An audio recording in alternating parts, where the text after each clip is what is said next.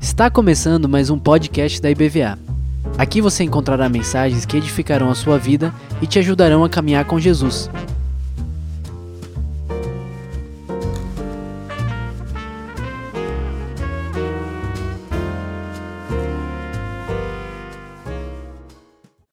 É, queridos, vamos orar, mas antes eu queria falar da alegria é, emocionante que é estar aqui com a Simoni, é, o João e a Júlia.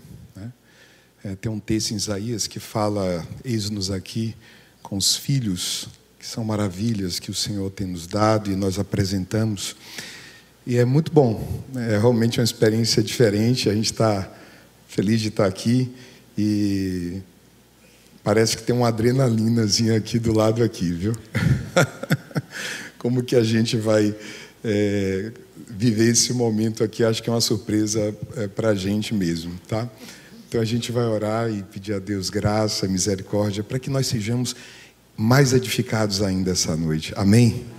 Senhor, o Senhor é bom. O Senhor é o Deus da família. É, o Senhor tem ensinado a cada um de nós a respeito do que significa essa palavra.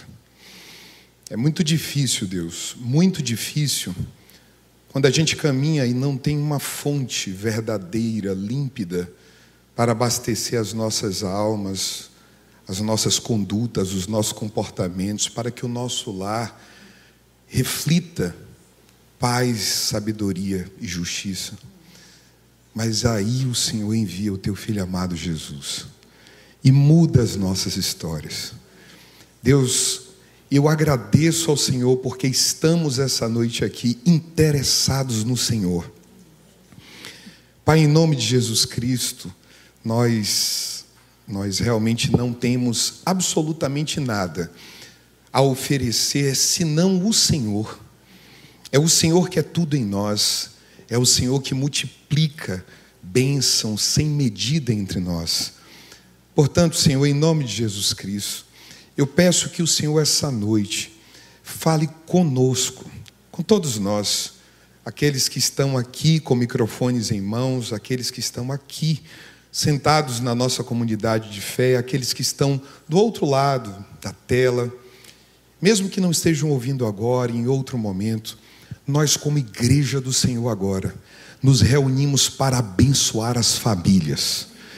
Declaramos que as nossas famílias vivem uma experiência espiritual especial nessa noite. Pedimos ao Senhor, em nome do Teu Filho amado Jesus, que algo de muito valor seja lapidado e possamos ver, e não apenas sermos ouvintes, mas saiamos dispostos a sermos praticantes da tua palavra. Pai, em nome de Jesus Cristo, aproveitamos que estamos aqui como família de Deus juntos para abençoar as famílias que têm liderado essa igreja. Família dos pastores, as famílias de cada um dos líderes desse lugar. Deus renova a paz desses lares. Mas o Senhor é tão extraordinário que o Senhor não inclui apenas os líderes e os pastores, o Senhor inclui nos teus sonhos e nos teus projetos a família das ovelhas. O Senhor quer que todas as famílias, Deus, sejam edificadas e por isso te pedimos, Deus, abraça-nos, Pai, em nome de Jesus, abraça-nos. Amém, queridos? Eu vou pedir para o pessoal dar boa noite a vocês aí, para eles. Boa noite. E aí, gente? Boa noite. Júlia tem sempre uma versão pop para fazer as coisas. né? Vocês já viram aí, né? É o jeito Júlia de seguir a vida. É, queridos, é, a gente está muito feliz de estar aqui. Foi uma surpresa porque quem assistiu ao culto da semana passada, um culto que edificou muito a nossa família, nós estávamos aqui e recebemos aqui um convite para estarmos aqui hoje, né, os quatro, falando é, juntos. Né? Então, tenho certeza de que é um, é um, desafio grande. E nós tomamos uma decisão é, juntos quando chegamos em casa. É, nós já estávamos há algum tempo conversando, eu e a Simoni, e depois isso começou a ficar ainda mais verdadeiro, porque começou a acontecer também com Júlia e João dentro do carro. A gente tem mais ou menos é, preciosas horas, aí, alguma coisa em torno de uma hora e meia, duas horas de engarrafamento a cada dia. E a gente aproveita esse momento para estar juntos e para dialogar e para conversar. E antes de sabermos que estaremos os quatro aqui, antes de domingo, nós estávamos conversando bastante sobre uma personagem bíblica. É, não sabíamos que estaríamos aqui hoje, mas essa personagem começou a ocupar muito as nossas conversas. Então nós saímos daqui e voltávamos, conversando sobre essa personagem, íamos uh, para algum lugar da casa e quando menos esperávamos estávamos conversando sobre essa personagem. E eu disse a Simoni antes de sair de casa: Olha, parece que a gente vai precisar falar em algum momento sobre essa personagem. E aí a gente veio aqui até o culto, e aí a Júlia estava sentada ali ao lado da Simoni e falou assim: Poxa, mãe, bem que, sei lá, podia acontecer alguma coisa assim de nós quatro falarmos ao mesmo tempo, né? Bom, e aí as palavras foram reunidas e pastor Marcos disse assim: Faça-se o dia, né? Então, é, foi mais ou menos assim que aconteceu. De modo que nós estamos totalmente certos de que o que vamos viver aqui é para a glória do Senhor e para a edificação do corpo de Cristo. É, queridos, eu gostaria é, de redizer o que está diante dos olhos de cada um de vocês e dos olhos de quem está em casa. Boas notícias para as nossas famílias. Eu vou pedir a João, Júlia, Simoni para que a gente repita isso juntos, vamos lá? Boas notícias para, para as nossas, nossas famílias. famílias. Agora a gente vai repetir todo mundo, toda a igreja. Vamos, olhe para uma pessoa que está do seu lado, diga para ela, vamos. Boas notícias para, para as nossas famílias. famílias. Você pode dizer amém? Amém. amém. Meus amigos, é, não sei se está passando aqui, eu vou testar aqui, meninos. Aparentemente não está passando. Eu aponto para algum lugar específico. Agora. Já foi? Vamos testar. Não, aparentemente não está funcionando. Não tem problema.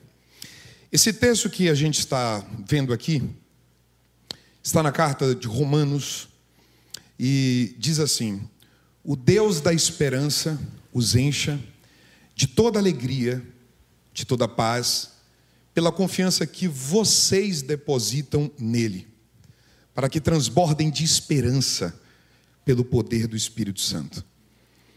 Esse é um texto tão vivo e tão necessário para as nossas famílias que eu, de novo, gostaria de fazer o exercício de lermos juntos. E aí, como está projetado, a gente não corre o risco de ter versões diferentes. Vamos ler juntos? O Deus, Deus da, da esperança os encha de toda alegria e paz, pela confiança que vocês depositam nele para que transbordem de esperança pelo poder do Espírito Santo. Amém? Amém. As notícias que têm chegado a cada um de nós não têm sido as mais fáceis. Nós começamos a nos habituar a lidar com notícias desafiadoras. É, não foi a pandemia que nos ensinou isso. Na realidade, a gente tem notícias já desde que nascemos, dos nossos pais e avós, das dificuldades deste século, dessa nossa vida, deste nosso tempo. Mas eu acho que a pandemia trouxe uma pimenta extra. A gente começou a ter dificuldade né, de, de entender algumas coisas. A gente precisou ressignificar alguns espaços, reaprender a tratar as pessoas, reaprender a conhecer as pessoas, o desafio uh, não costuma ser dos menores, uh, mas parece. Obrigado, Ramon. Mas parece que a coisa ganhou um, um tom um pouco mais ácido nesses últimos tempos. Mas a notícia que a Bíblia nos traz é que isso não é coisa tão nova para as famílias. As famílias são bastidores quase que permanentes, cenários quase que permanentes de lugares de sorriso e lágrima. São lugares com bastante assiduidade de pranto e vitória. E a Bíblia conta a história de alguns homens que viraram símbolos para a nossa família, penso também que para suas famílias, e eles não tiveram uma vida tão simples e a gente já conhece essas histórias. É, como que a gente imagina que Adão e Eva, o primeiro casal da humanidade, interpretou a cena de ver um dos seus filhos assassino do seu irmão? É, essas histórias que parecem de jornal nacional, elas saltam aos olhos diante da primeira família do mundo. É essa história que ganha velocidade quando a gente enxerga uma figura como Isaac diante de dois filhos e a impressão que a gente tem é que a criação daqueles dois filhos acabou permitindo que Isaú e Jacó virassem dois grandes adversários, representantes de duas grandes manifestações rivais. E eles passam boa parte da vida se digladiando, inimigos. Entende? Meus filhos são inimigos. Esta é a frase de Isaac. Né? O notável José conviveu com cenas terríveis de descobrir que um dos seus filhos foi negociado por outros filhos seus é, e lançado à morte, a um destino cruel. É terrível descobrir isso. É, nossa família tem uma prática de, de tentar se ver nas cenas. Como que seria que a gente viveria essa cena? Né? Acontece uma cena de abuso sexual entre filhos do rei Davi. Os filhos de Efraim são assassinados como ladrões de gado. É, essas histórias, elas são histórias é, muito denunciatórias é, de crises dentro do espaço da família. Né? A gente imagina aí o, juiz Samuel, o notável juiz Samuel, teve filhos corruptos. E os filhos de Eli, o sacerdote, tinham dificuldade de compreender o ministério de Deus para as suas vidas. Você se identifica com alguma dessas histórias? Talvez não a sua família de maneira direta, mas pessoas que estão dentro da sua família. Hoje nós falamos de maneira muito é, penosa. A gente se sensibiliza aqui com a irmã Zoilda. E a gente encontra esse texto na Bíblia. A história de Ruth e Noemi. Que o marido vem a falecer e fica com a com duas crianças, duas, duas, dois filhos para cuidar. Essas histórias elas se repetem dentro da Bíblia e o que a Bíblia nos apresenta no texto que acabamos de ler é o seguinte: que essas famílias estejam cheias de esperança. O que a Bíblia diz para a gente no livro que acabamos de ler, no versículo que acabamos de ler, é que esta confiança que depositamos nele, Jesus Cristo de Nazaré, ela transbordará em nós esperança pelo poder do Espírito Santo. E eu fico muito feliz quando descubro na Bíblia que o poder que está em nós para atuar é o mesmo que trouxe Jesus Cristo da cova dos mortos para a vida eterna. Este é o mesmo poder. Amém. Então nós estamos bem amparados, queridos.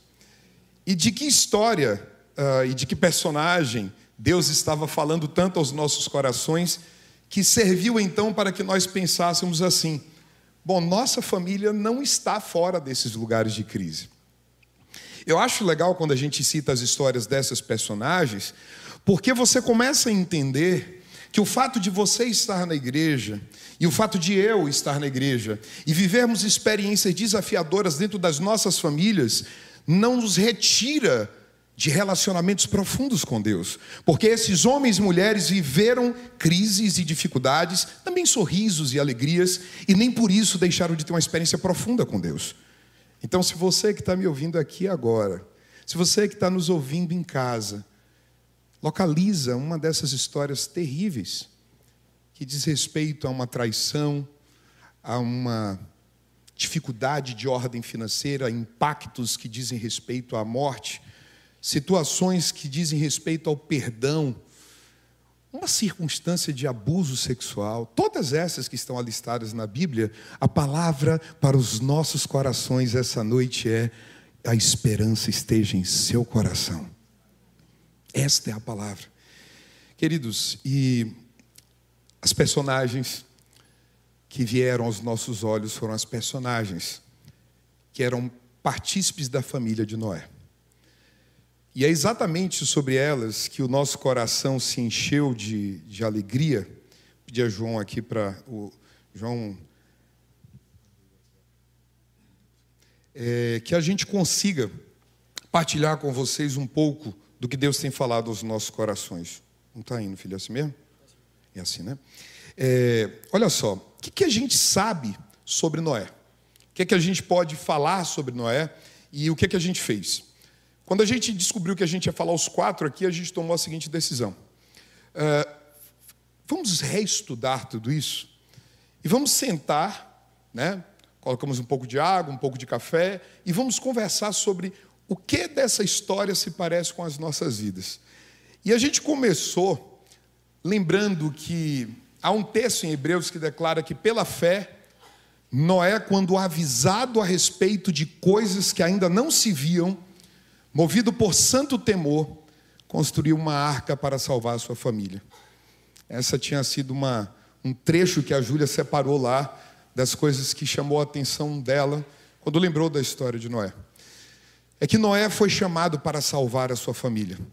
No meio das notícias bem difíceis que a gente tem vivido, que você tem vivido, dessas que vieram à cabeça e que seguramente também vêm à minha cabeça, uh, Aparece que Noé é uma personagem que deve nos inspirar, porque ele é uma personagem que tomou a decisão de se envolver num projeto que serviu para salvar a sua família. Das coisas que a gente lembra de Noé, a primeira dentro da nossa casa seguramente são os animais. Nós moramos numa residência que poderia tranquilamente ser palco de uma coisa tipo Animal Planet. Eu, eu estou falando realmente sério. Porque quando a gente passou a vida toda morando em apartamento, então a gente, quer dizer, eu passei a vida toda morando em apartamento, é, e, e, a Simone já conhecia muito desse, desse mistério do Animal Planet, mas é muito complexo, porque, é, sobretudo no período da quarentena que a gente estava em casa, então eu estava dando aula, passava uma iguana atrás de mim. E os alunos falavam assim, professor, tem uma iguana aí atrás, é impressão minha. E, e micos, e a gente está comendo, de repente Simone chega com um tatu né, é, sapo, é, quer dizer, cobra, quer dizer, é, enfim, caso vocês queiram uma incursão, né, não havendo o momento da pijama, temos um espaço zou para as crianças usufruírem desse momento, né? Então, assim, a primeira coisa que veio logo à nossa cabeça, e acho que é a que vem à cabeça de todo mundo, é a imagem, rapaz, dos animais. Nós temos alguns animais em casa, inclusive alguns gatos em casa. Quem vai à nossa casa sempre acaba convivendo com, com os gatos, né? É uma família que é, tem um alérgico a gatos e três pessoas que amam gatos. Então, é, a gente tem, tem, tem sido um momento feliz de desfrutar dessa experiência junto aos gatos. Mas o fato é que isso parecia muito pouco para salvar uma gente, né? É, quer dizer, que Noé tem uma história muito real ligada a animais, a gente já sabe disso. Que Noé tem uma história muito ligada à feitura de um barco que é capaz de flutuar, flutuar a gente já sabe disso. Mas quais as partes da história de Noé que Deus tem ensinado a nossa família a viver diariamente? Então, pulando a parte dos animais, esse foi o primeiro versículo de que a gente lembrou. Lá está escrito em Gênesis 6, 9. Essa é a história de Noé.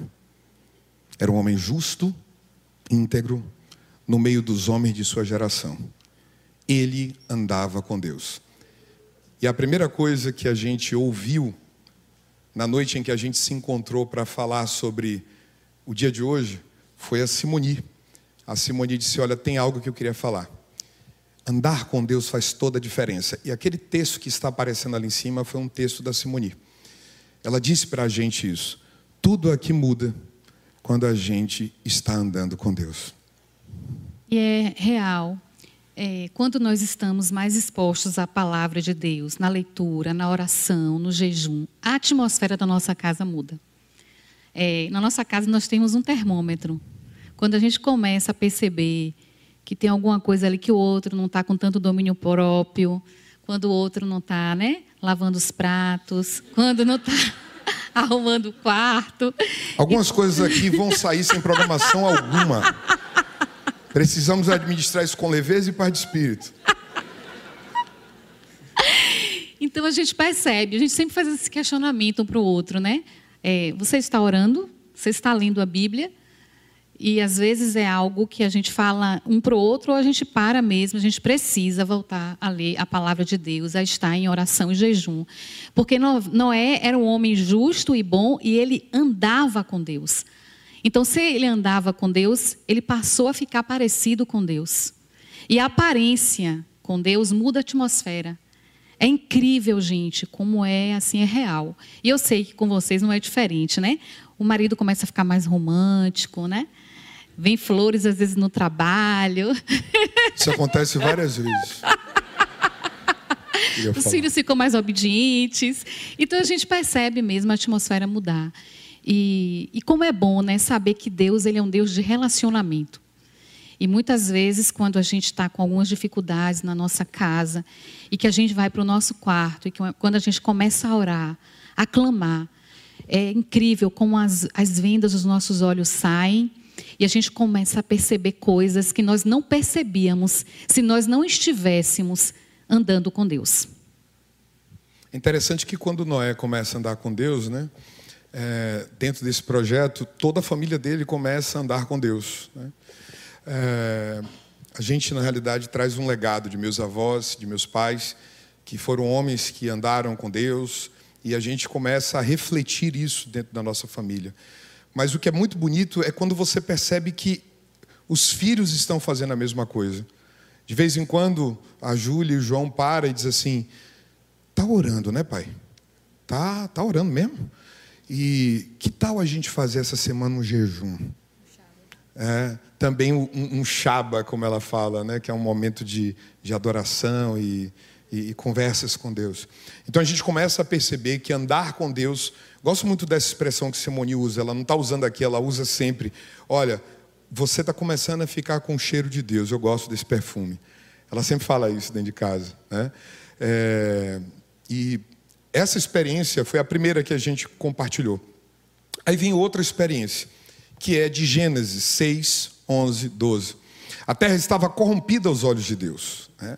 Acho que hoje, esse texto parece muito atual, né? cheia de violência. Viu Deus a terra e eis que estava toda corrompida, porque todo ser vivente havia corrompido seu caminho na terra. Uh, eu acho que todos nós temos um pouco dessa impressão de que a terra está bastante corrompida. É, vez por outra, a gente ouve as pessoas dizendo assim: pai, chegamos ao limite, não é possível piorar.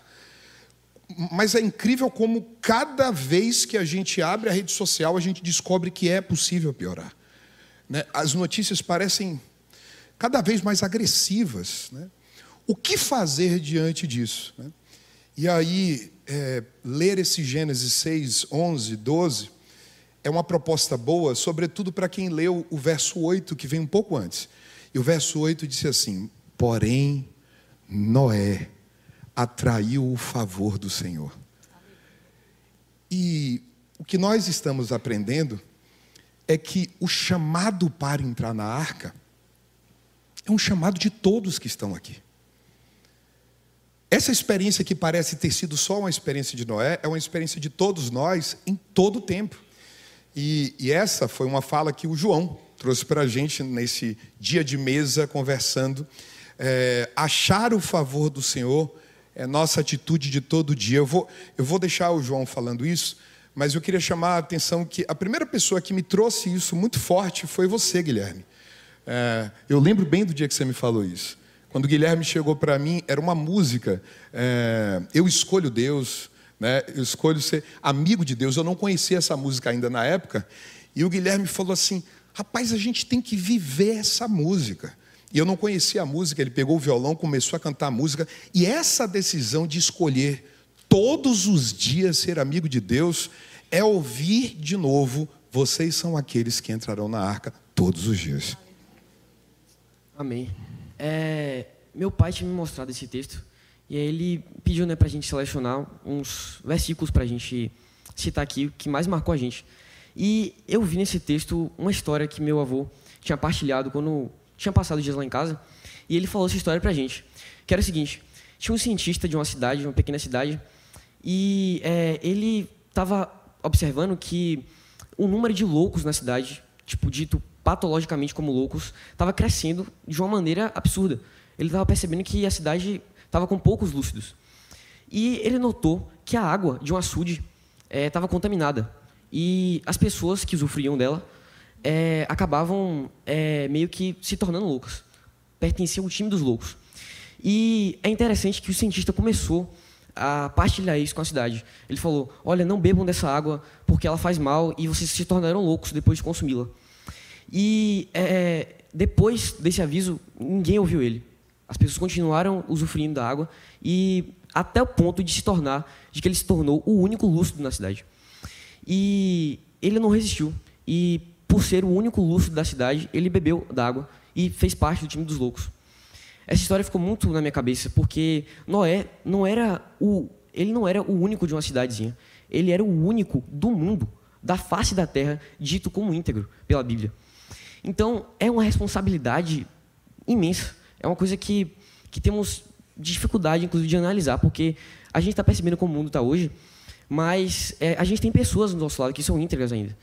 Mas Noé era o único que era bom e íntegro. E é, tem uma frase, vou até pegar aqui para. Tem uma frase do Martinho, Martinho Lutero que foi partilhada comigo quando eu ia me batizar, que foi tipo muito emocionante para mim. Que falava assim: ó, eu pensei que o velho homem ele tinha morrido nas águas do batismo, mas descobri que o infeliz sabia nadar. Agora tenho que matá-lo todos os dias.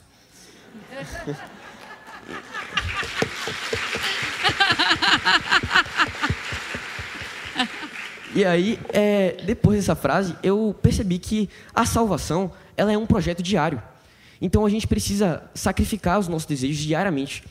E é, é, normal que algumas vezes a gente caia, inclusive a nossa família, inclusive algumas vezes cai. É, mas a gente aqui, cada um aqui, motiva cada um a crescer na fé, a estar lutando, a não beber a água desse açude. A gente luta cada dia para permanecer com os princípios celestiais, com a identidade de Cristo, apesar da da, da, do mundo está indo contra a maré cristã. Né? A gente está percebendo esse mar de incoerência que está reinando na Terra. Mas que a sua família tente fazer isso, motivar os outros a crescer na fé. Para que a gente, diariamente, no ordinário, seja, esteja garantindo a salvação da nossa família, uns aos outros, motivando a crescer na fé. É isso. Amém. Aleluia. Então é isso, podemos ir para nossas casas, né? Glória a Deus. Queridos, todas as fontes das grandes profundezas jorraram. É, esse é, o, esse é um momento posterior à construção da arca, né? É quando veio o dilúvio, né? E as comportas do céu se abriram. E a chuva caiu sobre a terra 40 dias, 40 noites. Naquele mesmo dia, Noé e seus filhos, Sem, Cã, Jafé, com a sua mulher e com as mulheres de seus três filhos, entraram na arca. Né? E aí, uma, uma, coisa que mexeu muito com a gente é, é, é uma frase que a Júlia trouxe, mas que assim, que no fundo, no fundo é uma frase nossa. Né? Imagine, pai, imagine mãe, a ansiedade de não ver isso antes de obedecer. Porque assim, a gente agora está lendo a história, a gente já sabe o final. Quando a gente começou aqui a falar, a gente já sabia qual ia ser o final. Mas a Júlia perguntou: você tem noção do que é fazer esse negócio todo sem ouvir o som da chuva? Sem ver as águas sendo reunidas de debaixo da terra para eclodir? É, é isso. É, uma coisa que eu queria dizer antes. Você está linda. Vou ficar vermelha, peraí. É, eu acho que a galeria vai concordar comigo, porque eu estou vendo muito adolescente ali, é, que a adolescência é um momento muito complicado, né? É, tem várias bifurcações que a gente tem que escolher a direção, é, profissão, é, aquela pressão dos pais ou da escola, é vestibular, isso aí. Meu pai é professor e é muito barril.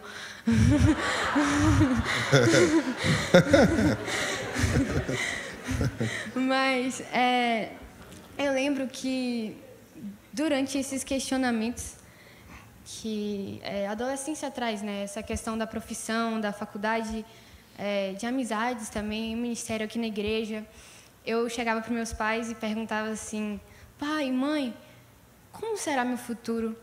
Será que vai dar certo? Será que meu propósito vai ser cumprido? Se é, eu vou estar na profissão certa? Se eu vou estar na vontade de Deus? E eu lembro que meus pais eles sempre respondiam é, mais ou menos a mesma coisa. Eles falavam assim: filha, a gente não tem como saber seu futuro, mas a gente tem certeza de algo e a gente usa essa certeza para silenciar essas ansiedades. Que é a certeza de que o Deus que governa a sua vida é o Deus da fidelidade. E é, quando eu estava lendo essa passagem do livro de Gênesis, é, é, esse Gênesis 7, 11 a 13, é, eu percebi que Noé, como ele é humano, né, ele tinha essas dúvidas, essas ansiedades. Imagina Noé carregando a madeira e pregando a madeira assim, meu Deus. E aí, cadê a arca? Meu Deus, sabe? E tipo, é, ou construiu a arca e não está ouvindo o som da chuva, como meu pai falou, ou está lá com a família no almoço, a arca está lá e fica olhando assim para o céu, é agora, é agora, mas não é. Mas Noé. muito boa, muito boa essa. Essa foi pensada, mas Noé foi boa. Gostei. Mas. Muito boa. É, eu fico pensando que essa ansiedade estava pulsando muito forte na família de Noé. Porque é uma coisa grande que ele fez, né? Normalmente, coisas grandes nos proporcionam sentimentos de angústia, tristeza, ainda mais quando você não sabe o futuro. E mas Noé ele tinha uma coisa diferente que muitas vezes a gente não faz, eu particularmente não faço muito mesmo, que é ele silenciava essas ansiedades com uma certeza. E utilizava essa certeza como força para continuar fazendo a vontade de Deus. Que é a certeza de que o Deus que governa a vida dele é o Deus que faz chover. É o Deus do dilúvio. É o Deus que pediu para Noé fazer a arca. Ele já sabe o final das coisas. É o mesmo Deus que fez um homem andar sobre as águas. É o Deus que fez Moisés passar pelo mar sem se molhar. Então, é, nossa família, esses últimos tempos, tem sido chamada para esse local de fé. Depositar nossas forças na fé. Porque assim a gente consegue cumprir a vontade de Deus. Eu convido vocês a fazerem isso também. Porque a gente, como humano, a gente tem essa necessidade de é, ver as coisas, né? A gente é, somos seres bem visuais. A gente precisa ter certeza das coisas, quer estar no controle de tudo. Mas a gente é, não vai estar no controle de tudo nunca. Deus sabe das nossas vidas. E eu fico perguntando assim: como será? Como seria, foi mal? Como seria se Jesus, se Deus mandasse chover para responder apenas às ansiedades de Noé antes do seu tempo? Fica essa pergunta, Noé. Essa, essa... tô, tô, parecendo que a gente está num podcast, né? Está entendendo? E agora com vocês, os intervalos. É, é, é figura. É, essa, essa pergunta que Júlia está fazendo é uma pergunta que, na realidade, a resposta é muito, é muito desafiadora, né? Quer dizer, se essa profunda vontade de dizer assim, Deus, olha, eu quero ter certeza que a arca que eu estou construindo vai contar aí como uma chuva mesmo. E se Deus resolve atender às demandas de Noé e faz chover enquanto ele está construindo aquela arca, imagina o grau de dificuldade que aquilo proporia. Né? Quer dizer, na realidade, é, atenção às nossas ansiedades é, não são roteiros de Deus.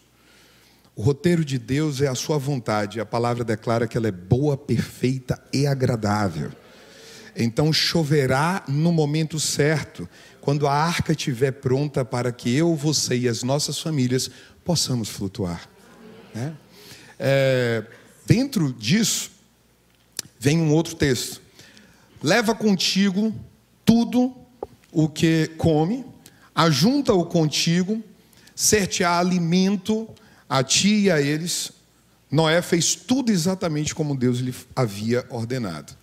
E é interessante que o texto declara que Noé precisava juntar alimento para o tempo que eles viveriam. Mas uma coisa que eu e Simone a gente sempre vive lá em casa, né, amor? Que embora a gente tenha de ajuntar alimento para o futuro, a gente precisa comer enquanto junta o alimento. É uma coisa que a gente sempre pensa lá em casa, né? Assim, às vezes a gente tem vontade de fazer um grande investimento financeiro, a comprar alguma coisa que vai demandar muito recurso. A gente não encerra todas as nossas atividades que envolvam dinheiro. A gente tira uma parte e resolve celebrar juntos para que a gente guarde comida para o futuro, mas consiga comer enquanto está guardando comida. É, é preciso se esforçar muito para ter os estudos. Os meninos estão vivendo esse momento de pré-vestibular. Mas a gente sempre faz isso. Toda vez que chega um boletim, né, amor? A gente sai e vai comer um pastel para celebrar as notas daquele boletim, daquela unidade. Ou seja, a gente vai comendo o alimento e também vai guardando. E não só guardando o alimento, porque senão a gente começa a ficar desnutrido da caminhada, desnutrido de família. E às vezes o foco é tão forte no que se quer fazer que se esquece das necessidades que estão convivendo com a gente. Né? É, esse texto acho que é muito dito por Simoni. Simoni fala sempre isso. De noite é um clássico. Né? De noite tem algumas versões das nossas noites, nem todas são permitidas serem ditas Tá claro? Né? Mas uma delas é muito carinhosa. Simone me abraça, sobretudo quando eu estou num dia agitado, ela fala isso aí.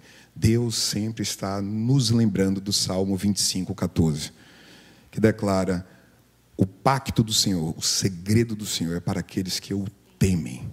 Né, amor? E é notório isso, porque nós sempre temos desafios no nosso dia a dia, né?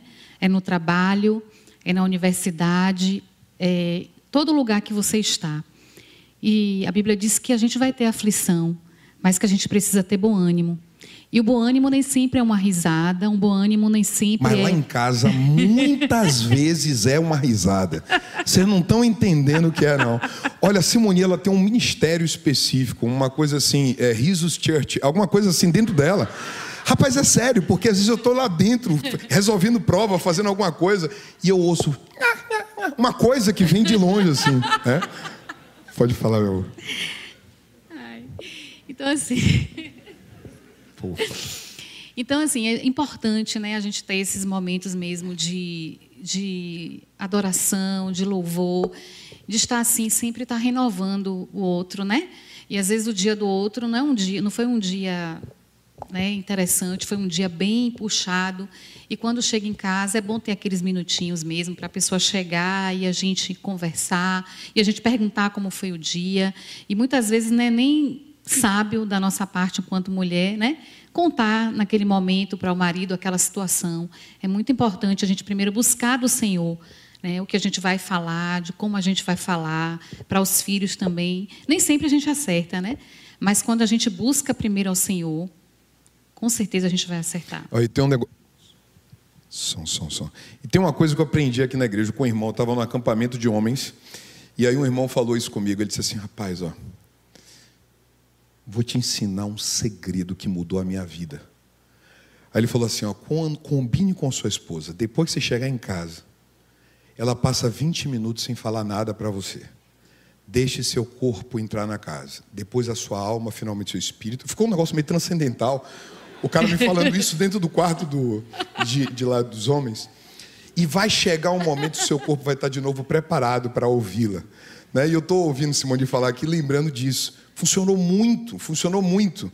Em lugar de a gente entrar e já começar a ouvir tudo, a gente entra e tem ali 20 minutos. Eu tenho um pedido que suba para 30, mas assim, tem sido muito bom, tem sido uma experiência muito especial. Esse, essa, essa vivência de Noé e sua família, não tem como fazer, queridos, mas não tem nunca como fazer com força própria. A gente só tem como fazer com Deus. E eu queria dizer aqui duas coisas que na realidade serão ditas por João e Júlia para vocês.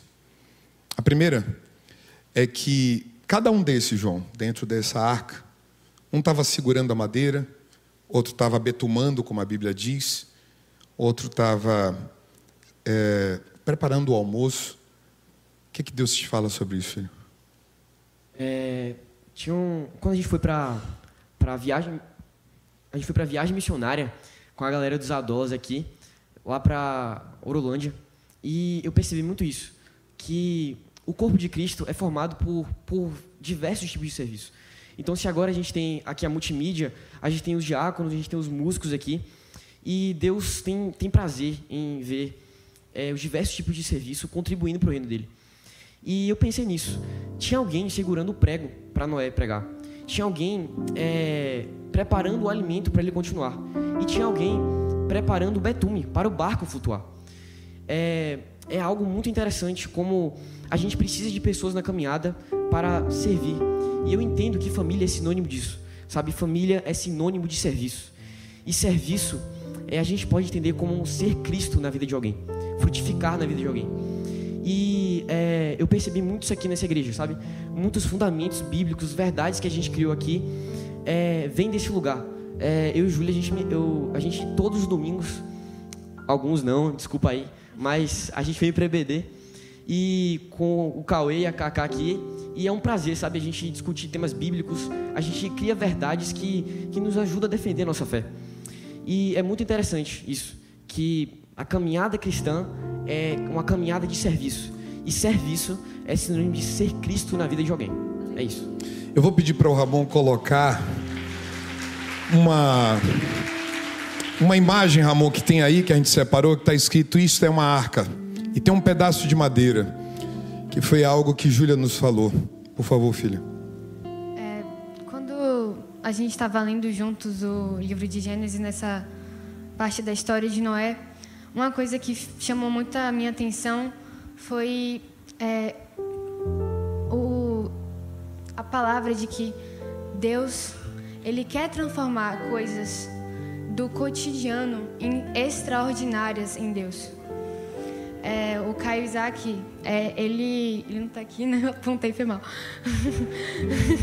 é, ele foi lá em casa com a família dele e ele falou uma coisa que é, é exatamente isso é, Deus tem um planejamento de usar o ordinário nossas vidas e transformar em extraordinário para a vontade dele. E eu tenho vivido isso, minha família também tem vivido isso, que a gente tá fazendo os nossos cotidianos, os nossos, as nossas rotinas é, da vontade de Deus e também com intencionalidade. Então, quando eu estou estudando, quando eu estou tentando tirar a cifra é, no violão. Quando eu estou ajudando a lavar os pratos, eu ajudo.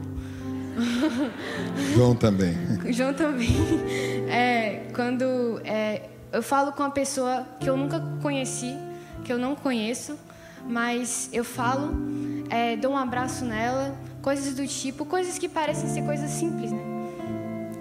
É, Deus tem me falado através da história de Noé que não, que são coisas que para os olhos humanos parecem ser muito simples, mas que juntas fazem parte de um propósito muito maior. Um propósito que lá no futuro vai ser, uma, vai ser extraordinariamente grande e vai ser divino. E é, na passagem de Noé tem uma coisa muito interessante, que Noé ele colhia a madeira e pregava a madeira e na, no texto de Gênesis, dá uma sensação de que foi uma coisa muito rápida, né? Porque são três páginas. Só que tem uma densidade cronológica muito grande nessas três páginas. Noé passou meses fazendo a arca, muito tempo, meses, anos, e durante todos os dias ele ia lá, colhia madeira, pregava madeira, colhia, pregava, colhia. E tipo, isso se tornou rotina. Passou a ser algo simples na vida dele. Passou a ser algo cotidiano. E Deus, mesmo assim, pegou esse cotidiano, essa pequena coisa, e transformou numa embarcação que vai livrá-lo da destruição. Aleluia. Então, Deus tem chamado a minha família, tem chamado a família de vocês para transformar as coisas da rotina de vocês, as coisas simples, em algo intencional para Deus, que vai ser transformado em extraordinário para a sua vontade. Amém. Aleluia. Ah, a gente quer encerrar com essa. Opa! A gente sabe que a história de, de Noé é, ela tem um objetivo muito importante que não pode ser esquecido aqui. A história de Noé é um aviso, é um alerta para as famílias. Esse alerta chega lá no livro do Evangelho de Mateus, quando é dito assim: a volta de Cristo será como nos dias de Noé. As pessoas estavam se casando, as pessoas estavam comprando, dormindo, namorando, fazendo tudo que a gente faz e parece que não tem nenhum pecado naquilo. Se a gente lê e relê, e lê e relê, parece que não tem pecado naquelas palavras. Mas o que é interessante é que as pessoas estavam fazendo tudo isso alheios a Deus. Portanto, eu acredito que essa família viveu um milagre. E vou repetir o que João me disse ontem. Pai, o que é extraordinário é que Noé viveu isso, eu estou aqui ouvindo, ele não sabia que eu estaria aqui ouvindo agora isso. Isso mudou a minha vida. A expectativa das nossas famílias, eu espero que das suas também, é que vocês consigam levar esperança para outras famílias. Permitir que outras famílias vivam um milagre. Mas quando a gente pensa numa arca flutuando como um milagre, isso fica algo muito grande. E parece que a gente não vai conseguir fazer. Mas quando eu leio os evangelhos, Jesus Cristo me emociona com um detalhe. Os milagres de Jesus Cristo não eram exibição de poder. Jesus pegava alguém que estava excluído da sociedade, como um cego, e dava a ele uma oportunidade de viver de novo com dignidade. Jesus pegava alguém que era leproso, que deveria estar à margem, e trazia aquele para próximo, para que ele vivesse com dignidade. Hoje nós temos recursos para operar milagres. Os oftalmologistas que estão aqui operam milagres quando fazem cirurgias de catarata, porque incluem pessoas de novo na sociedade. Pessoas que estão se mobilizando para resgatar crianças no César. Aquilo é um milagre. Vocês estão testemunhando agora, nesse exato momento, um milagre acontecendo aqui. Isto é uma arca que está flutuando. Eu estou dando oportunidade a pessoas terem dignidade nesse lugar e se sentirem incluídas. Como eu posso fazer isso com meu filho? Como eu posso fazer isso com minha filha? Como eu posso fazer isso com os meus amigos? E eu quero dizer aqui para vocês, emocionado, porque esse culto é emocionante demais para mim, que eu estou cercado de pastores, amigos, é, GC, pessoas que têm orado e sem saber estão operando milagres de Deus em nossas famílias. Portanto, a minha família agora quer convidar a sua família sua família, eu não estou convidando você, eu estou convidando a sua família a olhar para um pedaço de madeira pequeno, porque parece muito pequeno, e você dizer assim: ó, isso é uma arca. Pode parecer muito pouco, você pode ser muito pequeno dentro da sua casa, você pode ser muito pequeno para seu vizinho, para seu chefe, mas quando você olha para aquele pedaço de madeira que você é, Deus diz assim: ó, acredite, isso vai flutuar.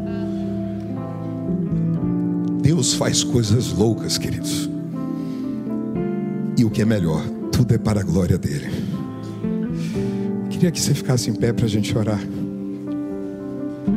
A gente vai cantar essa música, mas eu queria realmente orar por sua vida agora. Queria que nós orássemos. Vou pedir a Simone para orar pelas famílias, em nome de Jesus. Senhor, eu quero te agradecer, Pai, porque o Senhor é um Deus de amor. O Senhor nos ama incondicionalmente, Pai. Muito obrigada, porque Tu és um Deus de família. Foi o Senhor que nos deu a família para sermos servos um dos outros, para amar uns aos outros. Muito obrigada, Senhor, porque nós queremos, ó Deus, te engrandecer e dizer que nós amamos ao Senhor. E neste momento, Senhor, nós abençoamos a cada família aqui representada. Que o Senhor abençoe com cura, com salvação, com libertação, com realizações de sonhos, Pai. Nós cremos no poder da oração, nós cremos nos joelhos que se dobram, nós cremos no milagre do Senhor. Muito obrigada, Pai, porque nós cremos nos Deus que opera milagres e maravilhas. Deus, nós te agradecemos, Senhor, porque nós cremos, ó Pai, que o Senhor ainda opera milagres através de nós. Nós não somos vasos de vidros, nós somos vasos de barros que possamos ser moldados pelo Senhor. Muito obrigada, Senhor, por esta noite. Muito obrigada, Deus, por este dia e que o Senhor continue consolando, confortando e curando cada família aqui representada em nome de Jesus. Amém. Aleluia. Deus abençoe, queridos.